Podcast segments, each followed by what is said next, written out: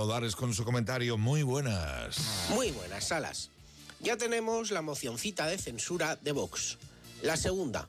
Le auguro aún peor resultado que la primera. Tamames es el elegido.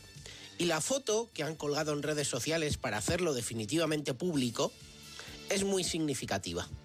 Ni una sola mujer en la foto.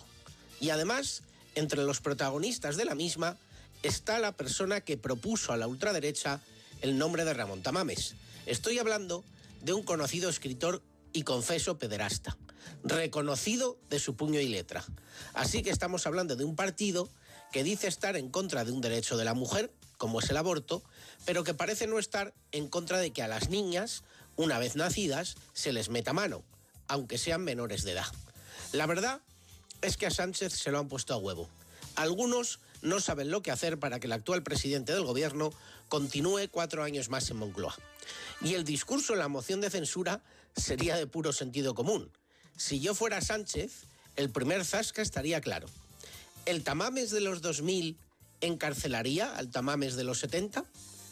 Vamos a asistir a una comedia nula de calidad pagada por todos nosotros.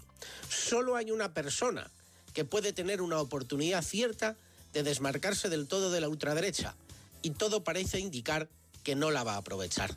Me refiero a Feijó, que ya ha dicho que se abstendrá. Una abstención ante esto es imposible de vender y es volver a dejar el campo de la moderación y la centralidad para otros. Si Feijó quiere ser presidente del gobierno en algún momento, no puede abstenerse ante tal comedia de ínfima calidad. Eso sí, algunos nos vamos a reír mucho. Hasta la próxima, Salas. Hasta la próxima, Álvaro Lodares.